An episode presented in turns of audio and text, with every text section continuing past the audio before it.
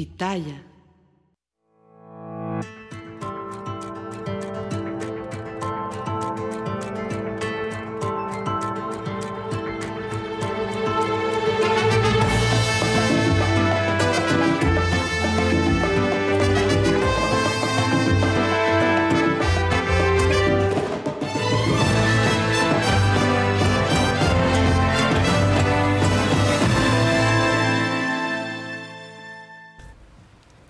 Está? Amigos, lo logramos, lo logramos, es viernes. Bueno, yo, yo siento que lo logré doble, la verdad. Tengo tengo que decir. Bien, bien, Maquita, bien, ya Bien, estás, ya estás. No esperaba menos. Siento que se logró doble. Ya, ya los extraño, los veo el lunes por allá. Este, seguramente ya estaré negativa, pero bueno, es viernes, eso nos pone de buenas, eso por un lado. Por otro lado, hay cosas que no ponen tan de, tan de buenas, así que les voy a dar express lo que necesitan saber hoy para cerrar la semana. Y aquí es donde van a escupir el café, porque el subsecretario de Salud, el No. saludo Hugo López Gatel, se destapa como, como vil refresco. Dice que quiere competir por la candidatura para ser jefe de gobierno de la Ciudad de México. Este, y yo, pues ya lo dije, mejor que lo haga como en la pandemia que recomendaba que se, quédate en casa. Yo le digo lo mismo. Quédate en casa, Hugo, por favor, por tu bien y por el de todos. No queremos que, que este pues que se que contagie más de lo que ya ha contagiado. Bueno, este, en temas de justicia, ayer un juez federal ordenó la liberación provisional para el abogado Juan Collado. Es decir, va a seguir siendo procesado por lavado de dinero y delincuencia organizada, pero fuera del reclusorio. El juez concedió esta medida debida, pues debido a que se ha deteriorado mucho su estado de salud. Además, por cuarta vez un tribunal ordena la liberación del fiscal de Morelos, de Uriel Carmona, y ayer elementos de la Marina, el Ejército y la Guardia Nacional pues, realizaron un cateo en las instalaciones de la Fiscalía Anticorrupción de Morelos. Eh, se reportó, por cierto, que este operativo tuvo varias anomalías, por ejemplo, se impidió el paso de personal de derechos humanos y de varios trabajadores que acusaron que estaban retenidos también en contra de su voluntad. Y en temas de deportes, el buen Casarín este, nos va a contar pues de este de esto que se estrena el 4 de octubre en Netflix, un documental de David Beckham. Y en los espectáculos, Fausto Lavázar de Jamón va a hablar de las nuevas acusaciones de racismo en contra de esta cantante Lizzo, que ya estaba acusada hace un, pues, como un mes o por ahí de andar haciendo, eh, de andar portándose bastante mal. Así que yo los invito a que se queden con nosotros. Lo lograron ustedes, lo logré yo, lo logramos todos.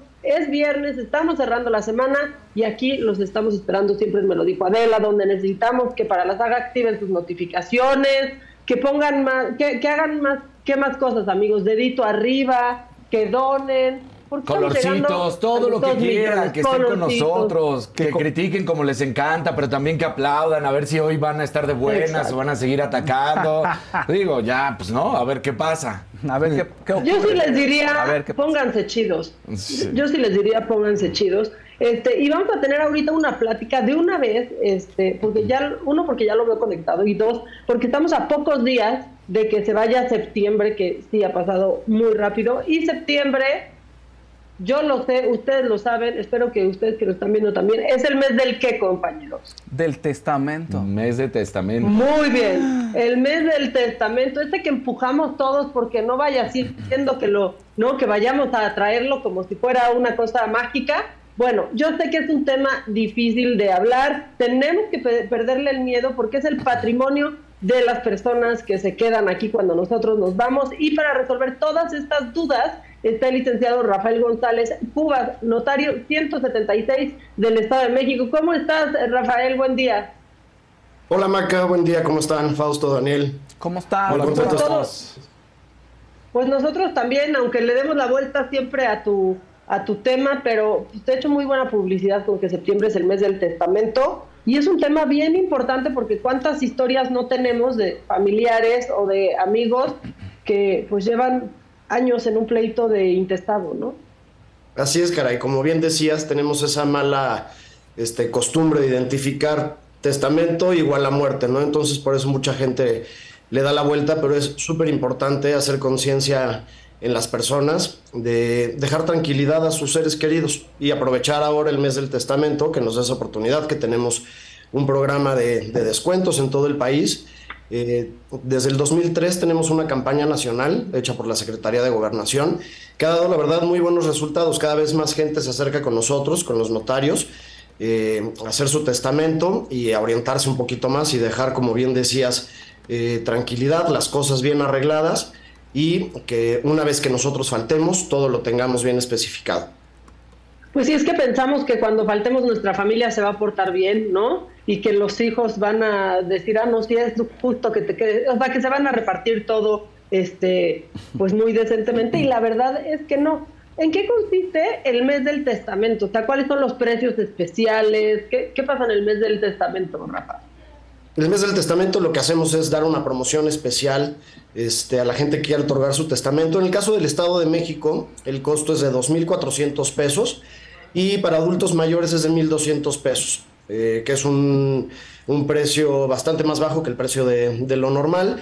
Y esta es justo la campaña, hacer promoción para que la gente se acerque con nosotros y pueda otorgar su testamento. ¿Qué necesita la gente? Tener una identificación oficial vigente, tener literal una hora de su tiempo y acercarse con nosotros los notarios. También creo que es súper importante que tengan una buena asesoría y un acercamiento con el notario para que en relación a sus necesidades, a las circunstancias eh, que tienen actualmente, puedan hacer un testamento que realmente deje todo arreglado y que no deje más problemas, ¿no? Es eso, pero aparte yo creo, no, no sé, tú, tú sabrás mejor, pero una o sea, creo que una gran razón por la cual no, no tienen todo en regla con su testamento es porque no tienen todo en regla con sus propiedades ni con su patrimonio. Así es. Muchas veces la gente deja de hacer su testamento por no tener en regla sus propiedades, como bien dices. Pero independientemente si las tienen o no eh, en regla, es súper importante que dejes testamento, porque puedes heredar los derechos que te correspondan sobre ciertos bienes. Entonces, eso se puede especificar en el testamento. También yo creo que es importante aclarar que se puede hacer el testamento de dos formas diferentes. Eh, una es en lo universal y otra es en lo particular. En lo universal es cuando dejamos herederos, es decir, un ejemplo, todos mis bienes a todos mis hijos, ¿ok? No tenemos que especificar ni qué tipo de bienes, ni cuáles son los bienes, ni a las personas que los estamos dejando. Simplemente. eso es así como para salir del paso y rápido, nada más, de todo, eh, y se entiende que es todo en partes iguales. Todo en partes iguales, o puedes incluso dejar algún porcentaje en específico para alguien, pero por lo menos ya dejaste eh, tu voluntad quiénes van a ser tus beneficiarios y no le vas a dejar la decisión a un tercero, que en este caso es un juez, cuando no hay testamento, eh, que tome esa decisión. También nosotros los notarios podemos participar en trámites sucesorios intestamentarios cuando las personas eh, o los beneficiarios son mayores de edad y no hay ningún conflicto de interés entre ellos. Pero eh, lo que te quiero decir es que únicamente con dejar esa disposición testamentaria, la, total, la totalidad de mis bienes a todos mis hijos y a mis nietos, por ejemplo, con eso ya este, evitamos muchos problemas. Y también podemos hacer testamento en lo particular que es el caso de los legados. Es decir, yo le puedo dejar mi departamento de este, Naucalpan, ubicado en tal lugar, a mi hijo Juan. Entonces aquí estamos dejando un bien en específico para una persona en específico.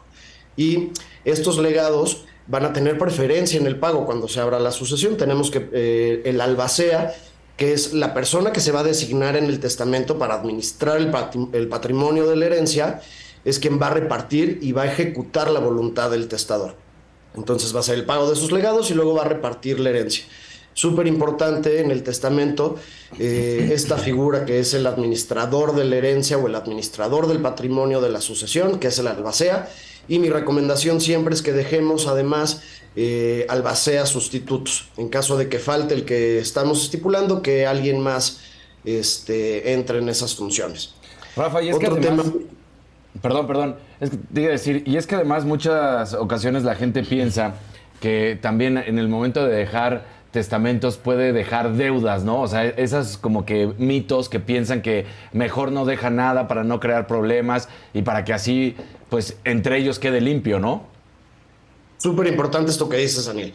Eh, las deudas no se extinguen con la muerte. Eh, también tenemos esa falsa idea, porque no sé, por ejemplo, en créditos hipotecarios o en las tarjetas de crédito, siempre tenemos aparejado un seguro. Entonces, a la hora que muere una persona, ese seguro es quien se va a encargar de pagar las deudas. Pero heredamos todo, heredamos eh, bienes, heredamos obligaciones, heredamos deudas. O sea, todo este, nuestro patrimonio que se conforma por obligaciones, eh, deudas y bienes, todo se va a heredar a nuestros sucesores. Entonces, muy buena pregunta, porque es súper importante que la gente también sepa que las deudas no se extinguen con la muerte. Oye, y otra, licenciado, y otra, otras veces hay gente que no hereda porque dice, hijo, es que van a... o los impuestos, ¿no? Entonces la persona que quede con todo va a tener que pagar impuestos y eso. Pero eso es un grave error, ¿está usted de acuerdo? Sí, o sea, tristemente sí se tienen que pagar impuestos eh, cuando adquirimos bienes a través de de herencia. Pero pues de esos eh, impuestos no nos salvamos, sea por herencia, sea por donación, sea por compraventa. Eso se tiene que pagar sí o sí. Y también tienen esa falsa idea las personas que es un tema muy caro y que por eso también como que lo van pateando y no lo dejan bien especificado. Exacto. Ahora, ante la creencia de lo que puede costar un testamento, por supuesto que sí hay que aprovechar el, el mes de septiembre porque sí ayuda en el gasto que pueda tener una persona. Claro, tenemos ahora la ventaja en el mes del testamento, que es septiembre, y se va a ampliar para octubre también, eh, que es el 50% del costo normal de los testamentos. También hay eh, algunos precios especiales para adultos mayores, o sea, siempre tenemos algún programa para alentar a la gente a que se acerque con nosotros a otorgar. Aquí nos están preguntando qué diferencia hay entre una donación y un testamento. O sea, ¿cuándo conviene hacer uno, cuándo conviene hacer el otro? Digo, yo sé que para usted puede ser muy obvio para mucha gente, pero hay gente que sí de plano no tiene ni idea. Sí, claro. La donación es un acto entre vivos, para, este, para empezar.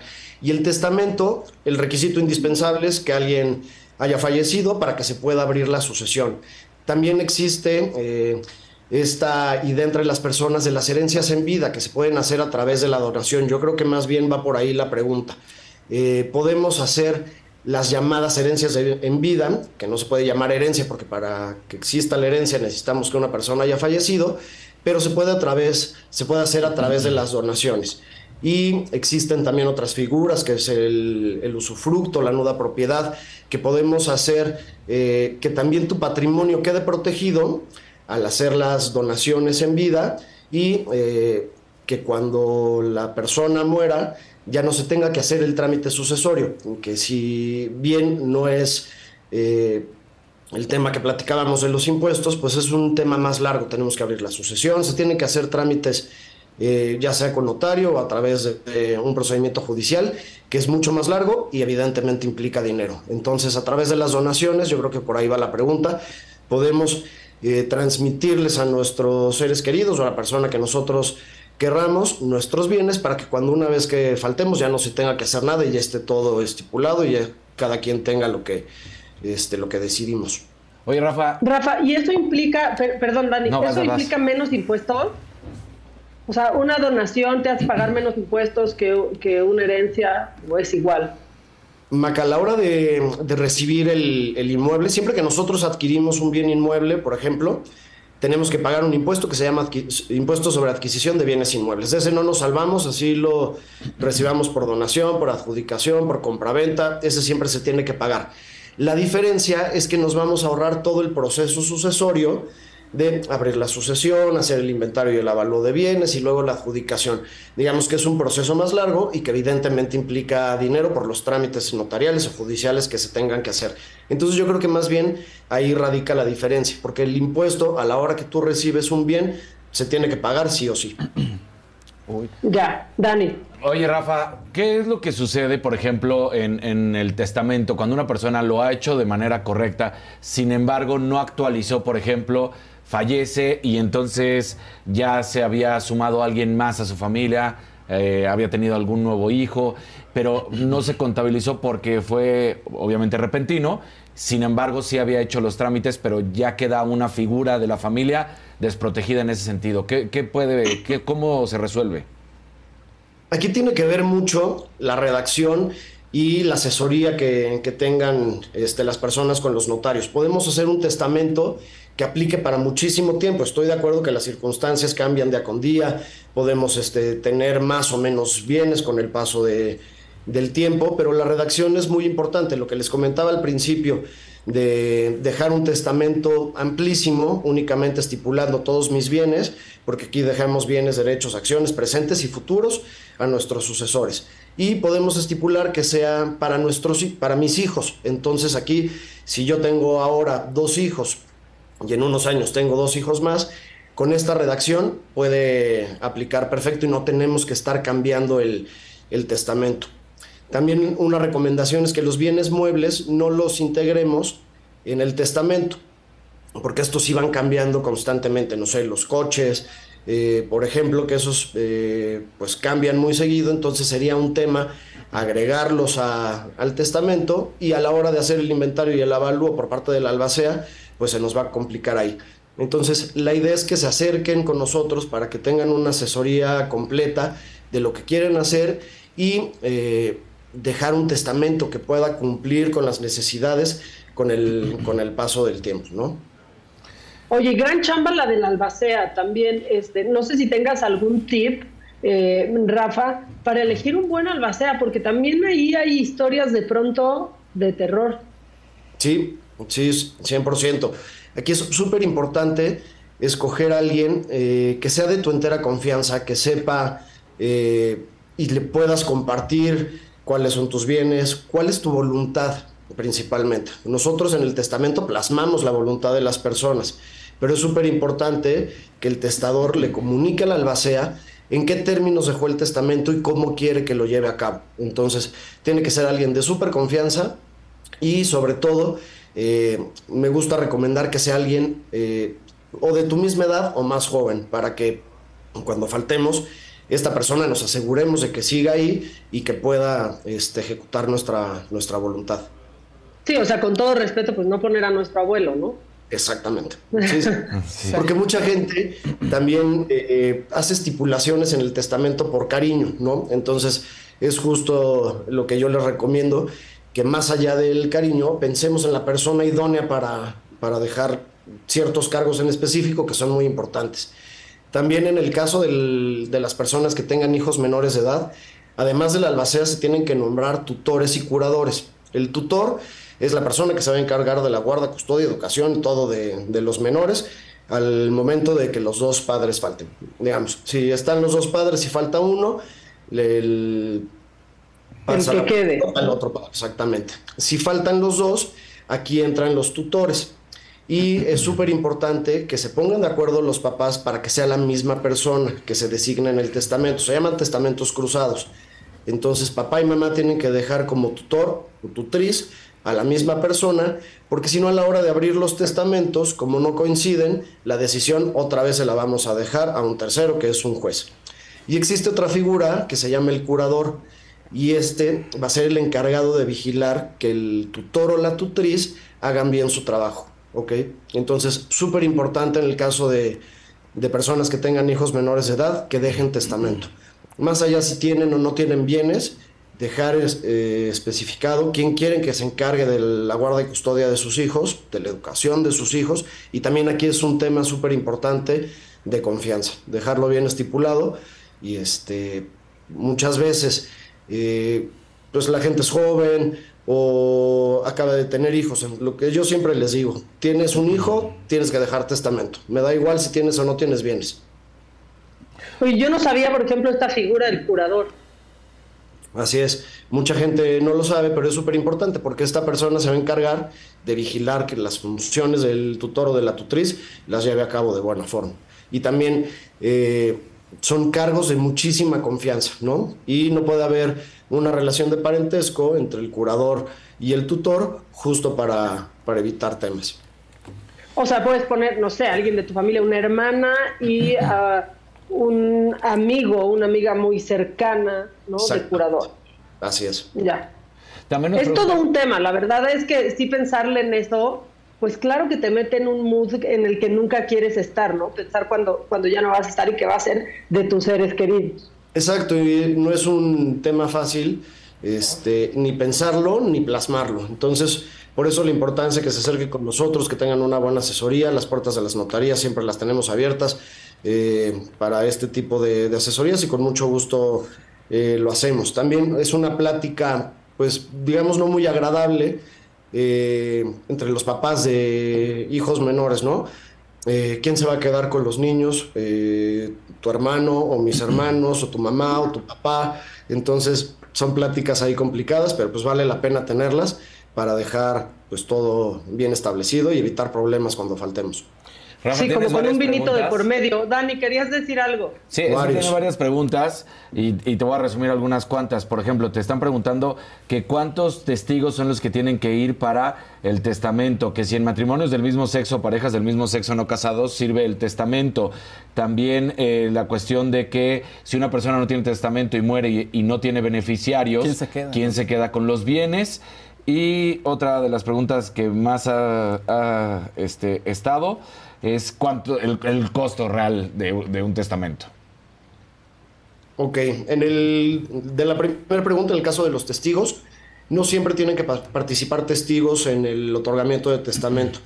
Ahí es, eh, lo dejamos a cada notario, nosotros somos los que vamos a decidir si van a participar o no. Por ejemplo, llega una persona y eh, nombra herederos a dos de sus cuatro hijos, ¿no? Por diferentes circunstancias. Entonces aquí es donde, por ejemplo, yo pido que participen testigos para que a la hora que se abra el testamento eh, le demos más fuerza y dejar siempre especificado por qué está dejando fuera a dos de los cuatro hijos, por ejemplo. Entonces hay casos en específico que tienen que participar testigos, por eso eh, depende de, este, del notario con el que se otorgue el testamento. En el caso del precio, eh, en el Estado de México, como les decía, es de 2.400 pesos. Ya está incluido el IVA y ya está incluido un aviso que tenemos que, dar cuando se otorga el testamento. Y para los adultos mayores es de 1.200 pesos. Es prácticamente el 50% del, del, costo normal. Y eh, otra de las preguntas era de los beneficiarios. Si no dejamos testamento, eh, por ejemplo, en las cuentas de banco siempre vamos a dejar beneficiarios, ¿no? Entonces ahí aplican los beneficiarios que están en las cuentas de banco y vas a tener que comprobar que tú eres el, este, el beneficiario de, la persona que murió. Entonces, eh, si no hay beneficiarios a través o herederos en el testamento, la ley también es muy clara y nos dice y nos pone una lista de quiénes son las personas que tienen derecho a heredar. Los parientes más próximos excluyen a los más lejanos, pero la lista es muy clara cuáles son los derechos y quiénes van a ir heredando. no sé si se me fue alguna de las preguntas. La de matrimonios del mismo sexo, parejas del mismo sexo no casadas, que sí sirve el testamento. Cualquier persona eh, que tenga capacidad puede hacer su testamento. Es un acto personalísimo, es decir, que tienen que acudir personalmente al notario, es un acto revocable, es decir, que tú lo puedes cambiar si quieres todos los días, las circunstancias cambian, los tiempos cambian, entonces lo podemos cambiar todas las veces que, que querramos. Es un acto libre, porque literal las personas vienen con nosotros, los notarios, a manifestar su voluntad y nosotros la plasmamos en un instrumento que se llama testamento y es un acto solemne porque tenemos que cumplir ciertos requisitos o ciertas solemnidades que establece la ley para que pueda surtir efectos. ¿Qué es? ¿Como testigos? No, que las solemnidades es que le demos lectura a la voluntad de las personas, eh, que llevemos a cabo ciertos requisitos que establece la ley, que le llamamos solemnidades, eh, que participe presencialmente el testador y con eso cumplimos con el requisito de las solemnidades.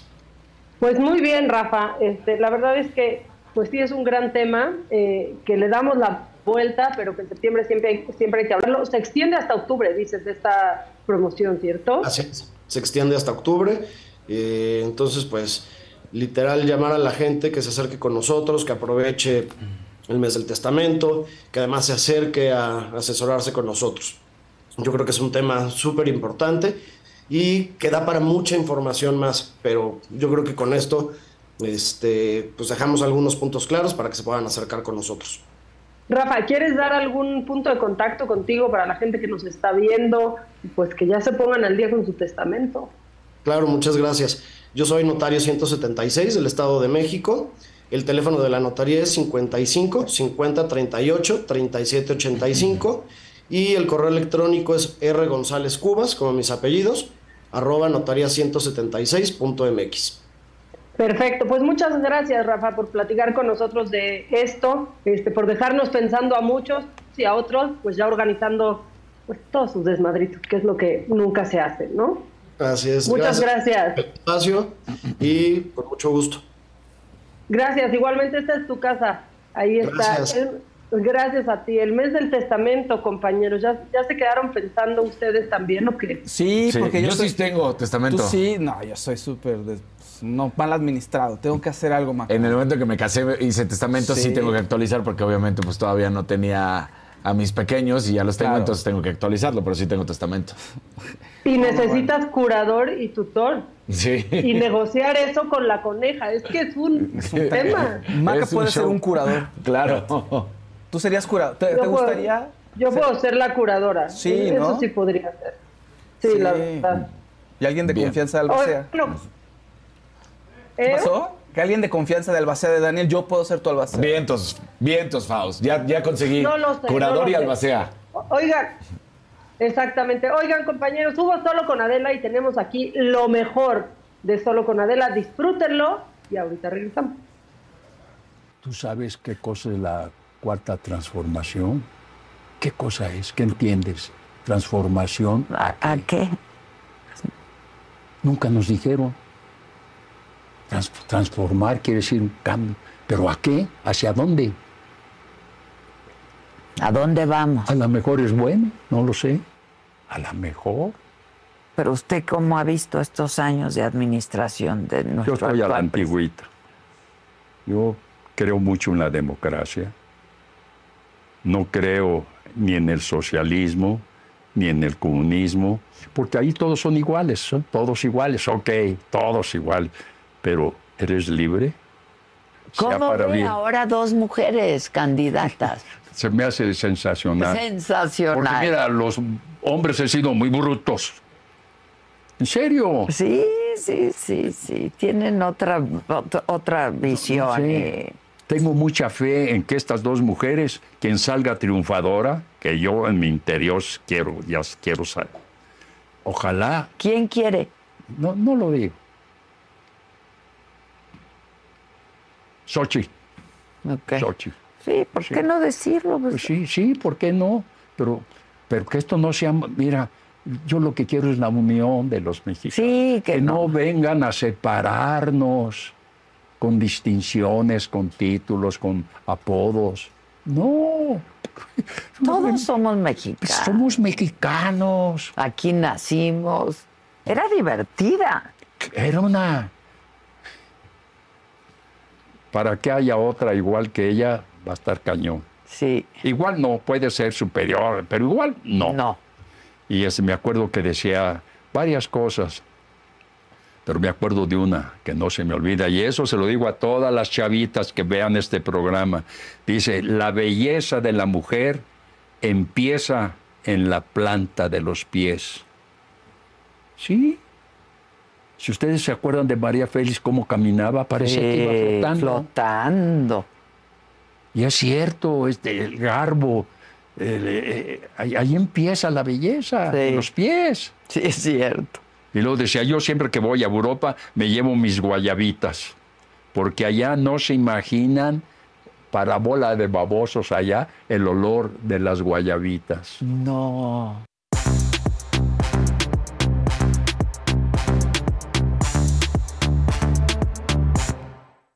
Oye, pues está Tun, muy tun. divertida. Está buenísima. Pero lo que no dijo, yo me quedé con la idea. Ahora yo ya. era- fue Ya sé. mucho romance. Yo creo que mucho romance, pero nada más se le veía la cara de, ah, mejor cambio de tema y muy prudente, pero, Y ahora, pero yo creo que mucho romance. oiga, yo ya me quedé, me quedé pensando en dos cosas, o sea, en mi testamento y en cómo camino.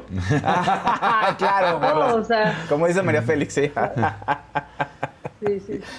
Jessica Martínez dice, Azulito. hablen de la voluntad anticipada, saludos. Ese es un tema bien importante. Si hay que hablar algún día, Sí. algún día de eso, este, yo creo que es súper importante tener a alguien de tu total confianza que sepas que va a cumplir con lo que le pides. Sí, eso es. Bueno, la- había muchísimas preguntas, ¿eh? Y también me surgieron muchas. Y yo me quedé pensando, "Ay, tengo que hacer mi testamento ya. Me, preocupé un poco, pero me voy a ocupar mejor, la verdad. Mira, Pero es que eh, pensamos que lo vamos a atraer, como cuando te hablan Sí. de la funeraria para venderte algo acá y que les cuelgas de no, claro. que no, creo que no me voy a morir pronto, ¿no? y también Ah. eso ya tengo, ¿Qué decías, déjame Dani? decirte. ¿También ya tienes? Ya. ¿Yo? Pues es que luego te hablan y sí, a ver, dame el plan. Yo traje. Y ya, pues dije, pues sí, ya vamos. No, yo, tra- traje a una, no, no es ajustadora, pero de una funeraria, una trabajadora de una funeraria. Como un año me hablaba cada mes religiosamente. Yo no, el mes que viene, el mes que Rosita, viene. te interrumpe, te interrumpe. Antonio Enríquez, muy buenos días, chicos. Aunque no esté, un besotote a la señora de la pregunta. ¿Dónde le mando una caguama o lo que guste a don Eric del Castillo? Qué atinado pensamiento, concuerdo con él. Pues no sabemos dónde viva, pero la puedes traer Eso, aquí. Y no sé si le llegue, porque pues Faust este, le gusta un poco la caguama, ¿no? No. Es lo Yo tuyo, le no gusta toma. viernes de caguama. Exacto. Yo- cuando nos yo- echamos eso una, sí, güey, no, te, casi te- ni te la tomo. invito, perro. Ahí sí creo que es más tuyo, Dani. el Sí, la chela sí es lo mío. Sí, sí, la chela sí. Sí. la verdad.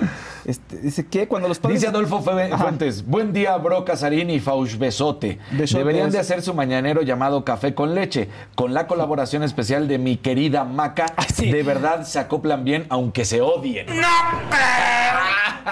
Nos odiamos. No, No, creo. odiamos, no creo. Café con leche, tardé en entender el por qué el café con leche es que nos está albureando, es de Argentina. No, ya entendí por qué. De Está nuestros bien. colores. ¿Por Sí, qué? lo- Por nuestros tonos de por, piel. por nuestros tonos de piel. Sí. No manches, aquí sería leche con café. con un piquetito. Exacto, el toquecito. El toquecito. Bueno, ¿quién se arranca? ¿Quién? La que sigue, por favor. ¿El jefaus?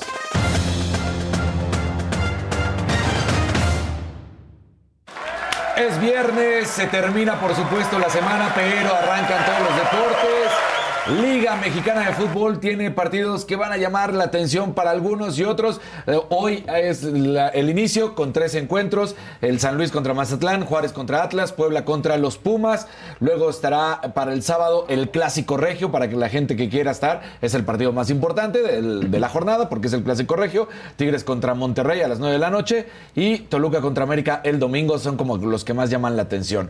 Fórmula 1, el Gran Premio de Japón. Recordemos que ya inició desde ayer las prácticas libres. El más rápido, Max Verstappen. Sí me pagó Verstappen porque lo dijera. Sí, la familia. Ya, ya ahorita, sabes, pues, ¿no? Entonces Ya te cayó en tu PayPal, Dani. ya me cayó en el PayPal. Lana. Entonces, bueno, eh, ¿cómo está? Ya sabemos que el megacampeón, porque ya es campeón, Max Verstappen, 374 puntos, Checo Pérez, 223, y Lewis Hamilton en la tercera posición. Esto es en el Mundial de Pilotos con 180. Entonces, Checo tiene que seguir sumando puntos porque no puede permitirse una seguidilla de, mala, de malos resultados, porque tanto el propio eh, Hamilton como Fernando Alonso, que está 10 puntitos atrás, vienen, eh, vienen pisando. La quali será el sábado a las 12 de, de la madrugada, o sea, a las 12 de la mañana, para que sepan. Y bueno, de ahí será a las 11 de la noche de mañana. El, el, el Gran Premio, ¿no? Entonces, por, por estos horarios que ya sabemos, así es como se va a correr y todo. Ayer la NFL tuvo partido de la semana 3. Se los dije, 49ers aplastó 30 a 12 Eso. a los Giants de Nueva York. Alguien por ahí me había estado diciendo que iba, a- pero no sucedió. Entonces, otros partidos para la gente que quiera saber y que le va a interesar. Recuerden que arrancan el domingo a las 11 de la mañana. Van a estar los Chargers contra los Vikingos y Denver contra Miami. Voy a mencionar ahí algunos de los que la gente puede interesarle. Por supuesto, ya lo habíamos platicado. Dallas contra Arizona a las 2.25 y el- uno de los que más siguen en, en nuestro país, de los cinco equipos que más se siguen, van justamente dos. Entre ellos se enfrentan Pittsburgh y Raiders. Esto a las 6.20. Y para el lunes habrá el segundo lunes por la noche con dos partidos. Recuerden que esta temporada se instauraron dos y en tres Monday Nights va a haber. Entonces, bueno, pues ahí está Filadelfia contra Tampa Bay y Los Ángeles contra Cincinnati. ¿Qué está sucediendo en la selección femenina española? Recordarán lo que habíamos mencionado, Faust Sí. y, y Maquita, de cómo se había dado esta situación entre eh, la directora técnica y las jugadoras que después de que habían escrito la carta y habían solicitado que no las convocaran, pues les valió un pepino y las convocó, llegaron, pues se juntaron todas. Bueno, pues Alexa Putelas, que la estamos viendo justamente, que es el, el- el- la balón de oro, la mejor jugadora del Barcelona y capitana, salió a mencionar y dice que en la reunión pidieron muchas cosas. Que lo primero, decidieron quedarse por, por varios eh, elementos, pero el más importante, que si ellas como las ganadoras, como las de mayor autoridad, como las eh, veteranas, por decirlo de esa manera, no estaban presentes, iban a ser las sub-23 las convocadas y que no les iban a dejar la papa caliente a las sub-23, porque pues obviamente están muy jóvenes para aguantar el peso de lo que estaba sucediendo y que por ellas y por mostrar sororidad con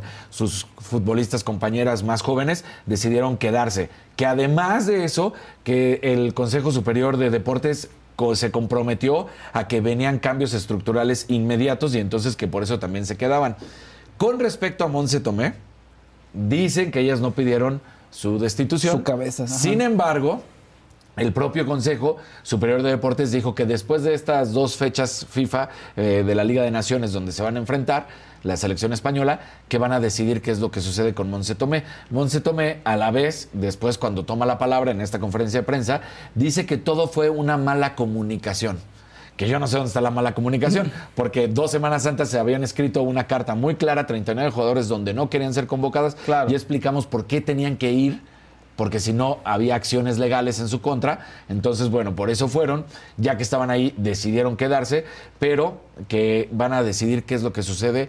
Eh, eh, Alexia dijo, nosotros no pedimos la destitución de nadie, pero pues este sabían que nosotros habíamos solicitado no ser convocadas y no les importó. Monse Tome dice, Oigan, amigos, dígalo, perdón, Dani. dígalo, dígalo. ¿Cuándo demonios habíamos hablado tanto del fútbol de las españolas? Ya, o sea, ya vas. Y ha sido de puros chismes y cosas horribles. O sea, ya no es como que seguimos hablando de que ganaron el mundial. Exacto, eso es lo más triste. O sea, todo, todo esto ensució eh, para siempre la victoria de una selección que, como bien lo dices, ni siquiera ha podido festejar el campeonato porque desde el día uno que lo ganaron, desde el segundo uno que lo ganaron, se manchó. Y se manchó de una manera que cada semana está llevando pues resultados negativos y no pueden ni siquiera hablar ellas y estar felices. Digo, lo han hecho, pero me refiero de decir, no hay ningún otro tema, tenemos que estar con esto y con esto y con esto y no se pueden enfocar a lo que tienen que hacer, que es festejar el campeonato del mundo. Qué fea manera de haber sido campeonas del mundo. Sí, todo mal, todo mal, todo manchado. Chafa, chafa, chafa. Sí, entonces bueno, pues eh, Montse Tomé se, se lava las manos con Poncio Pilatos y dice, es que hubo una mala interpretación de la comunicación. A mí me han preguntado si había hablado con las jugadoras, sí hablé con algunas, no con todas, pero bueno, hablé y tú dices, no, entonces, pues no, no pinta bien. Y lo que mencionó Maquita, que yo estoy seguro que no solamente a mí, pero que a muchos les va a interesar. Netflix da a conocer que va a salir la serie de David Beckham. Esto será el 4 de octubre y va a abarcar toda la historia del astro inglés. Por supuesto, desde sus inicios, de cómo eh, quería ser futbolista, cómo llega a ser la figura em, de, de marketing más importante en la historia del, de- del fútbol. Porque en eso se convierte Claro. Beckham, ¿eh? O sea, en su momento no hubo una figura más importante que él en marketing. Recordemos cómo estaba en Inglaterra y se lo llevaban a Japón, porque era también una cosa de, de locura lo que se vivía allá en, en Asia con David Beckham. Cómo de ahí pasa. Mira a qué, este- qué con-. Con Victoria, sí. dos, sí. Eh, eh, cómo de ahí pasa, por supuesto, a, a los Estados Unidos. Bueno, primero, cómo eh, dice que quería pues andar con eh, ayú- ayúdame, Posh Spice. Posh Spice, ¿Sí era Posh? sí, sí, Ah, sí. bueno, con, con Victoria Beckham. Victoria. Y que se le consigue, que se le concede, que empieza con esto. Y, y todo lo que logra hasta que apuesta por la MLS y la apuesta rinde frutos al grado de que hoy, como dueño, pues tiene un equipo lleno de figuras, con la mejor figura en la historia del fútbol, que es Lionel Messi, y pues lo que ha sido su vida. Entonces, interesante. A mí sí me llama la atención a ver qué es lo que sucede esta serie de Netflix anunciada para el 4 de octubre con David Beckham. Los documentales de Netflix de deportes son buenos, ¿eh? Son bastante buenos. Son buenísimos. Oigan, y dicen aquí, fue el- como el primer jugador ultra tatuado que vimos. Sí es cierto, o sea, eso era como algo de lo que más decías de Beckham. Sí. Sí y no. Los argentinos, te- ¿no? Porque te voy a decir algo, Maquita. eh, O sea, sí es cierto lo que están diciendo, pero acuérdate que el- la etapa de tatuajes de Beckham empieza en, en el final de su carrera. O sea, ya cuando está muy tatuado. Me refiero. O sea, cuando, cuando es ese momento el emblema no estaba tan tatuado como, como hoy en día lo vemos o como fue hacia el final de su carrera. Cuando estaba todavía siendo esta estrella de marketing, y no estoy diciendo nada, nada más eh, que en esos momentos no era tanta, no, no estaba tan reconocido por, por los tatuajes, como hoy en día sabemos que tiene tatuajes en todo el cuerpo, excepto en la cara. Exacto. Oye, y fíjate, ¿cómo puede ser David Beckham ser prácticamente perfecto y que alguien en el chat diga, ya parece Don Ramón? No, ¿cómo crees? No, no, ¿Qué, no. qué bolas, ¿no? O sea, es como, ¿qué le criticas a David Beckham? Siempre sale, ¡ay, Don Ramón! Sí. Y, y hay que ver al güey, ¿no? También, porque lo- el que lo Y critica. hay que ver al que dice que es Don Ramón. Es que luego eso en serio no tienen madre. Critican unas cosas y uno va a la foto de perfil y dices, ah, órale. Sí, Ahora le ah, va. bien, bien, válido. Pola Sí, Romano, no. Pola Romano dice, hola chicos, bravo por ustedes que siempre sacan el programa adelante sin que se encuentre la jefa. Todos me encantan y Adela sobre todo. Gracias, Pola. Bien, Pola. Muchas gracias, Paul. Aquí estamos, este, dejándolo todo. Exacto, dejando todo, como Todo, Beckham aquí estamos. En, el campo. Una triada perfecta. Yo manteniéndome positiva, compañeros. Bien, bien, bien. Pero todo va y bien. Está horrible. Eso se acabará, Maca. Todo va y bien. Entonces, la positividad acabará. Pues sí.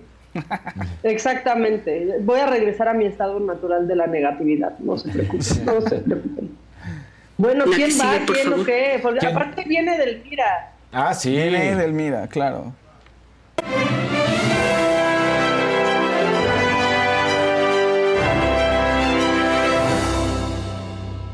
¿Cómo están? Les recuerdo que pongan su like, por favor, colorcitos. Van bien los colorcitos, me gustan. Entonces sigan así, manténganse así. Otros dos compartan. rositas. Ah, Exacto. Échenle, échenle. Exacto. Échenle Se puede. Yo sé que ustedes pueden, yo sé que ustedes pueden. Oigan, bueno, pues resulta que la cantante Lizo, esta cantante que eh, es adorada porque dicen, claro, mira, es que no le importa su físico, ¿no? Y es- esos kilos de más que tiene, pues lo que está pasando es que las, son mujeres reales y todo el mundo se identifica con ella y es un estandarte de la inclusión. Bueno, pues ¿qué creen? Otra demanda por abuso y Uh. además discriminación racial, ¿no? Y es triste porque además le acaban de dar un premio por la inclusión, o sea, un, un premio por su trabajo en el mundo del arte que está relacionado con la inclusión para la aceptación de diferentes eh, formas de vivir la vida, ¿no? Claro. diferentes cuerpos. Y viene esta demanda tristísimo. Ahora, eh, a ver, hace unos un par de meses había unas eh, bailarinas que le estaban demandando también por abuso laboral y además acoso sexual. Bueno, esta nueva demanda es una vestuarista que habla solo, también de acoso sexual, de, de bullying y de discriminación racial. Y dice que es tristísimo ver que él hizo, pues afuera es este faro de inclusión y ahí dentro de su equipo de trabajo pues se permite el bullying y que todo el tiempo hay gente que está, digamos, las cabezas del equipo de Liso están todo el tiempo haciendo comentarios horribles a las bailarinas, están hablando sobre sus cuerpos y que todo el tiempo se están burlando de los estereotipos eh, raciales, o sea, están usando estereotipos para burlarse. Claro. ¿no? Entonces, eso- de eso se está quejando la vestuarista y ya la está demandando. Entonces, ya lleva tres, cuatro denuncias y tiene que responder. Ella obviamente dice que no es cierto, pero pues vamos a ver cómo se resuelven las cosas. Es decir, llega un arreglo económico y eso implicaría que acepte un poco su culpabilidad o no, o cómo le va a dar la vuelta a esto, porque ya estamos viendo un patrón. Y creo que es muy importante. Y es triste porque el ISO, la verdad, sí representa mucho para la industria y para mucha gente que se identifica con ella. ¿no? Sí, la figura que representaba, ¿no? Exacto, porque oye, la verdad es que es complicado. Ves las redes sociales, todo es apariencia, apariencia, apariencia y se vuelve muy agotador. Y sobre todo la- el peso es para las mujeres, que tienen que ser perfectas, ¿no? Porque el hombre todo es más relajado. Pero la mujer es, es un peso terrible sobre ella. ¿Y cuántos problemas de alimentación no hay por eso, no? O sea, cuántos... eh, Sí. pues, este, y lo que ella representaba. ¿no? Claro. O sea, lo que ella representaba, venir de una minoría racial, también, o sea, hablar como de este body positive real, ¿no? En donde Exacto. no, no paraba ni siquiera para hablar del tamaño de su cuerpo, simplemente salía como nunca había salido nadie. Claro, sin Este, pena, ah, cantar, a darse. Adiós. Sí, a brindarse al público. ¿no? Muy, muy, muy triste. Otra persona que también se brinda al público, un gran, gran artista, pues sufrió un tropezón. Ringo Starr estaba en un concierto en Nuevo México, 83 años, y se nos cayó. Se ve muy bien porque se levantó todo girito. Si pones porfa el video, este, no tiene audio, si no, no le pongas audio porque no tiene sentido. Pero mira, ahí está. Están tocando Give Peace a Chance y es un encore. O sea, ya había terminado la banda. y, ¡Ay, Ringo, qué pasó! Pero mira, se le, 83 años se levanta así como si nada. Pues ahí voy, sigo cantando. Bueno, ese brinquitito sí puede ser como de que dolió, ¿no? De que cuando ya sabes que te poco, golpeas y un así poco. como que ay, ay, ay, ay, no pasó nada, no pasó nada. Un poco, a mi. Oigan, pero 83 años, no manchen. O Ve, sea, no se quedó tirado en el piso. Sí, alguien pudo, alguien más de 83 años pudo haberse quedado ahí de. Bueno, ¡ah! o sea, artistas de 50 Amigos, y yo, todo. yo ya, no sé ustedes, ya no estoy tan segura del Vive sin drogas. Vean a estos y a. Sí, o sea. Ve a Mick Jagger a Richards. Jagger y Keith o sea, Richards son una cosa. ¿Qué les pasa? Y todavía dicen, no, no nos quedamos aquí, sacamos nuevo disco, pues ya está la mitad del que viene. Dices, ¿qué? ¿Qué, qué? Pues Hasta Keith bien. Richards inhaló hasta su papá en cenizas, o su No. abuelo, no sé. Una locura, Mac, una locura. Y siguen vivos, exacto. Eso es algo, puede ser hasta relativo, pero no queremos dar ideas. En fin, eh, salud, así saludos a Ringo Starr como si nos oyera, pero sí, saludos, Bien, Ringo. bien, saludos a Ringo, claro. Y Está al pendiente de nosotros. Va a estar bueno porque se dice que va a haber una nueva canción de los Beatles. Es una canción que está ayudada un poquito por la inteligencia artificial, pero no es que haya nada nuevo. va- Pero dices que ya estaba escrito, ¿no? Lo habías ya platicado. todo- o sea, ya que- la canción ya está, incluso ya está grabada, ya está escrito todo, pero necesitan la inteligencia artificial para la voz de John Lennon, porque lo que van a, o sea, estaba en otra grabación y entonces van a juntar la batería y el bajo de Paul McCartney con la grabación que tienen y al parecer, bueno, la voz de John tienen que hacer algunos ajustes, ¿no? Es un tema técnico, como Sí. de, un- de reconstrucción, más que agregarle cosas o hacer como que es la inteligencia artificial imitando la voz de John Lennon, no. Más bien como una especie de reconstrucción por si hay algún O sea, como que si no jugar con las bien. palabras que tienen de No. John Lennon históricas no, no, no, y. no. Es como la voz de John Lennon está en la pista, está cantando una frase, pero a lo mejor se oye bajito, o a lo mejor hay un error, entonces no se alcanza a escuchar bien una palabra, entonces tienen que sacarla y darle claridad para que se escuche bien. Pero ahí va a chocar un poco, o sea, digo, qué padre, pero va a chocar un poco porque seguramente la voz de John Lennon será más joven a la de...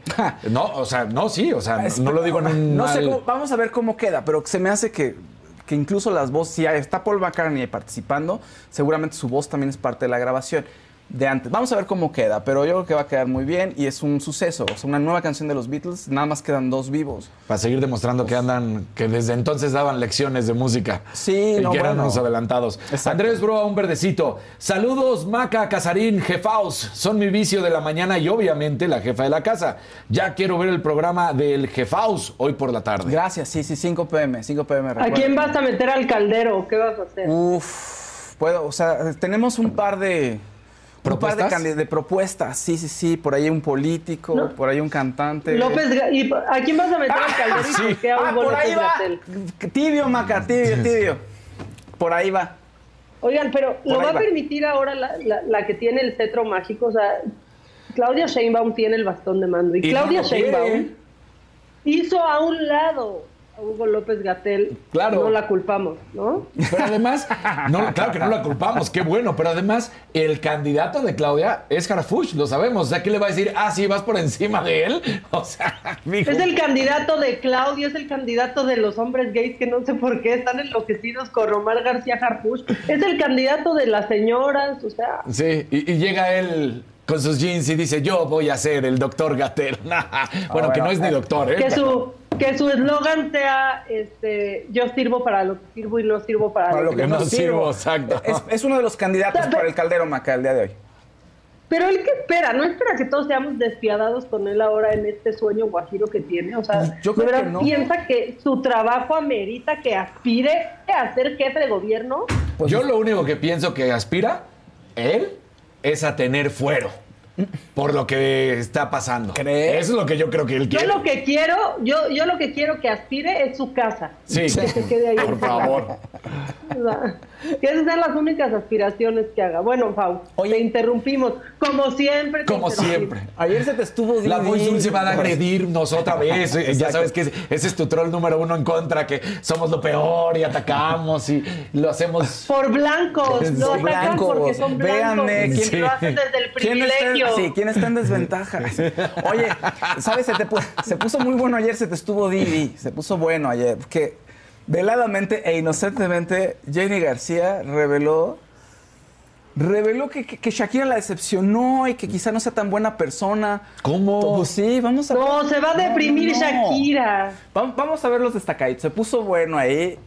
Se va a deprimir. Shakira porque decepcionó a Jenny. Bueno, pues Jenny, es- Jenny está muy decepcionada. Yo le perdí el respeto desde que yo trabajé con. ¿Tuviste problemas con Shakira? Tuve ¿Te faltó al respecto? Eh, yo no, No le pagó eso. para recibir las cuentas. Oye, yo sí quiero. ¿Te pagó?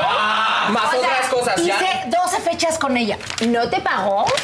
No, amiga. Ay, ¿y cómo se atreve? Porque si ahorita en esta nueva canción habla mucho de Pero los fue, derechos fue la laborales. disquera, fue la disquera. Ah. Sí, o sea, Pues sí, no crea- pero a ver, güey, tampoco es como que Shakira termine el No, a ver, concierto a ver, a ver. y diga, "Va- hagamos parte de Exactamente, casa". claro, a ver, Sí, a ver, a ver, yo te voy a decir algo. in- o sea, yo hubiera trabajado con ella sin que me hubieran pagado.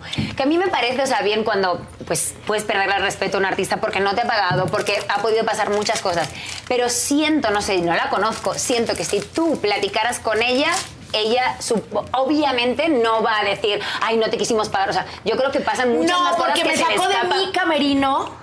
Me, me sacó de mi camerino. Estaba yo en topless en el, en el Palacio de los Deportes. Entró a mi baño porque el, al- al- el baño de la señora se rompió. Y fue como que nos sacaron de seguridad, ella entró, se salió, ni un gracias, ni un disculpen, chicas. Aparte, yo le decía a los de seguridad, oigan, o sea, no, si quiere que no le hablemos, no le vamos a hablar, pero déjenos pasar así. Imagínate, mi amiga en tanga y yo en chichis así. Y pasaban los de seguridad, pasaban los de la prensa, pasaba todo el mundo. Y yo así, volteé a ver a todo el mundo, perdóname.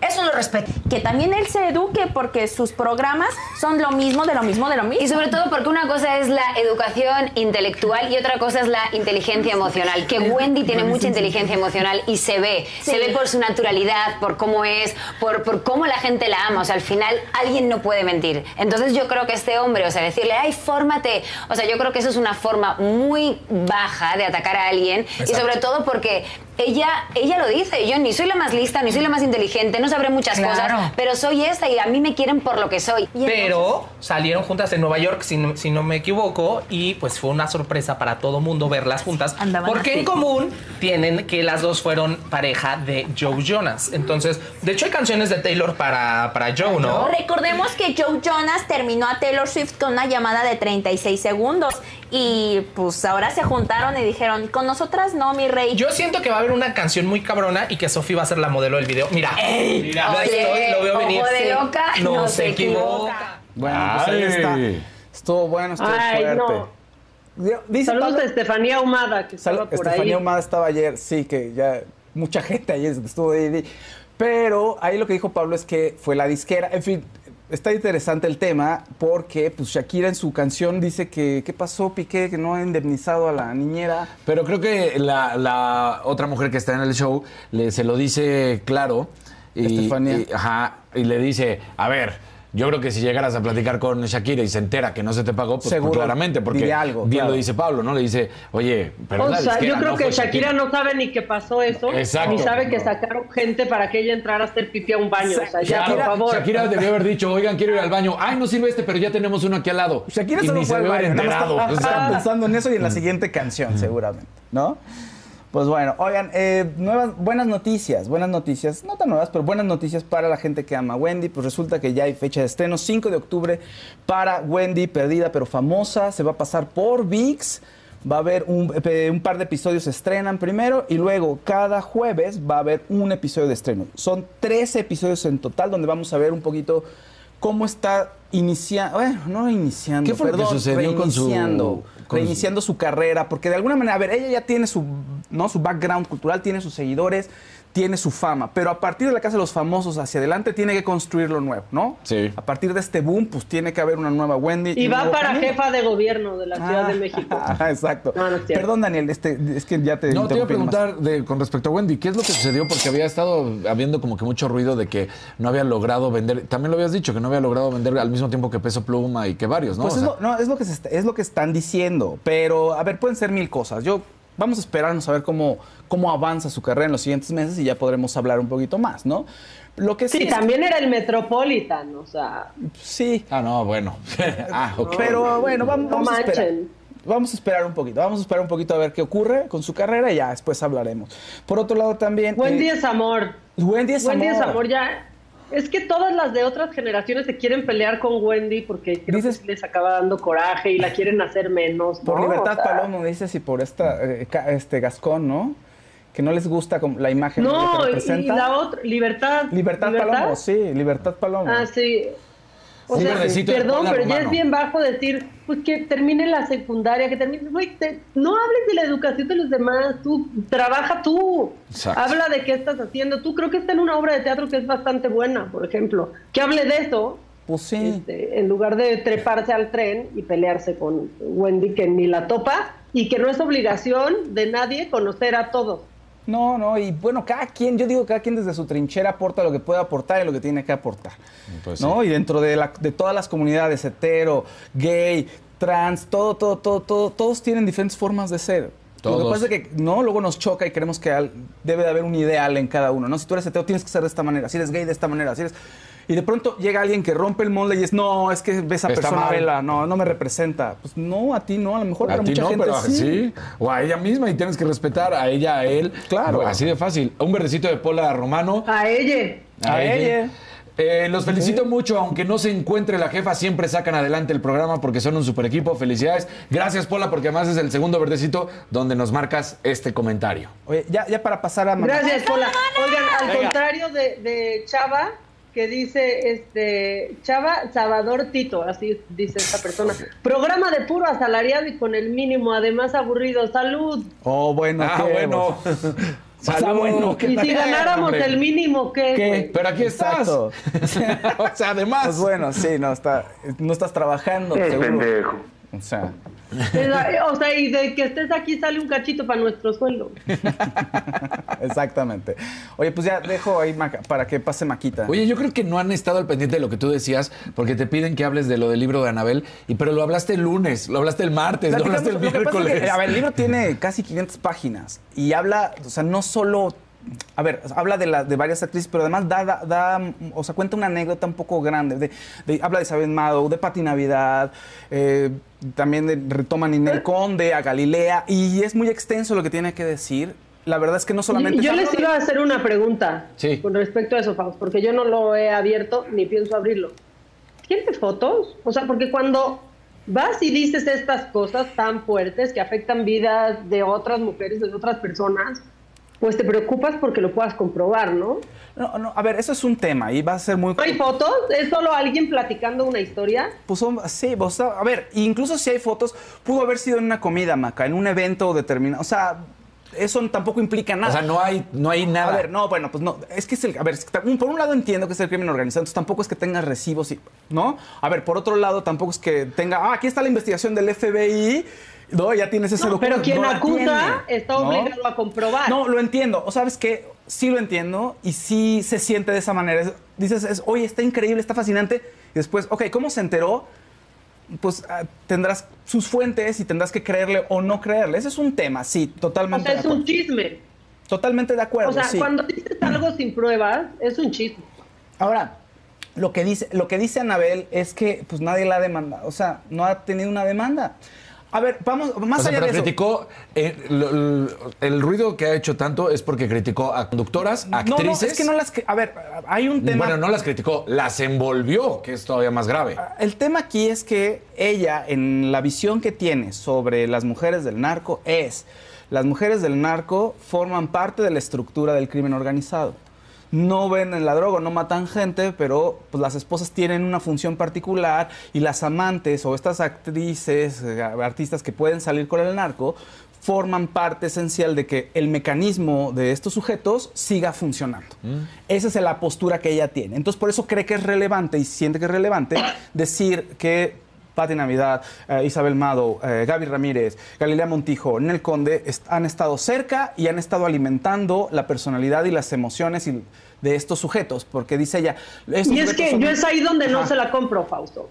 O sea, quieres hablar de lo que hacían estos hombres, ¿no? De las redes te- que tejían, de los alcances que tenían, y acabas afectando de manera colateral la honra de otras mujeres, sin una sola prueba, por vender un libro. O sea, yo sí pienso que se queda en un absoluto chisme que te puede contar cualquiera y tú decides si de buena fe le crees o no. Pero mientras eso pasa, ella hace dinero vendiendo su libro, afectando a otras personas sin una foto, sin una prueba, sin una grabación, sin nada.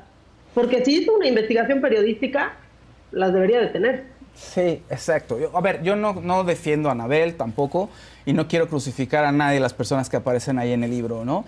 Finalmente cada quien sabe lo que hace. Incluso si alguna de las artistas dijo, como Patti Navidad, que la contrataron y aceptó el dinero y no tuvo una relación con, esta, con Arturo Beltrán Leiva, que es el capo principal del libro, pues creo que también pues, su razón, no sé, sus razones tendrá. Ahora sí que pensar que todo el dinero que aceptamos en nuestras vidas, en nuestras carreras o todo lo que hacemos no viene de alguna situación ilegal, e- eso es un puritanismo muy inocente también no las podría juzgar. Habrá gente que diga que sí, que diga, ¿sabes que no te metes con el narco? Ese es dinero sangriento y dices, no siempre, no, no, no. Bueno, cada quien. Entonces yo tengo mis reservas. Yo estoy de acuerdo contigo, Maga. Creo que de pronto es, ok, ¿cómo le hizo y cómo supo? Uy, pues le voy a tener que creer, ¿no? Porque pues es Y ella. siguen cumbrando, siguen cumbrando a estos hombres poderosos que pueden tener a cualquier mujer solo por tener dinero. Y estamos hablando de un cuate como Beltrán Leiva que ya está muerto, ¿no? Que ya no, no afecta nada de lo que se pueda decir. O sea, no afecta ya nada más de lo que hizo en su vida, pero aparte ya está muerto, ya no existe. Y entonces le damos entrada para que hable de las mujeres a las que, que están recibiendo todo tipo de insultos en redes sociales, que tienen familia, que tienen hijos. Le damos entrada cuando parece solo un chisme. Para mí, Y además No. creo que el peso es muy grande, el que le- o sea, este peso de ustedes forman parte de esta estructura y de alguna manera se alimenta, ¿no? Es fuerte, no sé, creo que es muy injusto, ¿sabes? Creo que es muy, muy Exacto. injusto. Entonces, bueno, el libro es Y, y por otro lado juega con esto de la gente, ¿no? Porque aquí dicen, ay Maca, por favor, todos sabemos cómo te manejan en Televisa. No, no creo que sepan. Creo que, o sea, hay muchísimos, muchísimos, este, eh, híjole, pues Mitos, mitos. perdón, de noso- de- del ambiente artístico, del ambiente de comunicación. ¿Qué les decían a ustedes antes de que entraran a él? Sí, claro. Sí, ah, es fuertísimo. Sigue, Te vas a favor. enfrentar a cosas horribles. ¿Les han ofrecido algo alguna vez? No. ¿A ustedes han estado en fiestas donde les ofrezcan la droga y La se las charla- pasen a- O sea, perdón. No, no, claro no, que no. No, no.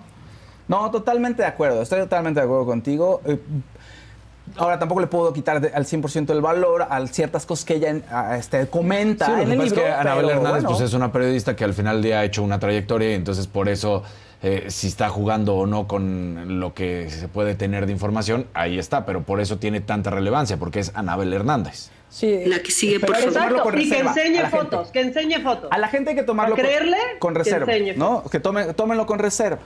No, no se lancen allá a Exacto. Y si gente. les gusta creer esa historia, créanla. Y si les hacen falta datos, pues no lo crean. Y ya, cada Claro. quien. Vamos con lo macabrón. Un amarillito de Víctor Chimal. Gracias chicos por Eso. alegrarnos las mañanas. Aquí les dejo algo para los refrescos, aunque sea en bolsa. Tilín. Oye, esos son buenísimos. Eso. Con popotito, uf. El refresco en bolsita es un clásico mexicano. Claro. ¿No? Sí, bueno, Sí. pero no le digas a Yaritza, porque creo que no le gusta. La que sigue, por favor. Ya vas a empezar, No, ¿ves? no, ya vas a empezar. Un abrazo, no.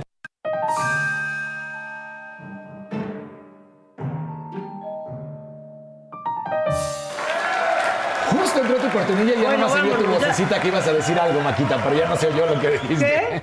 Que justo entró la No, cortinilla. dije, maldita sea Yaritza. No, no.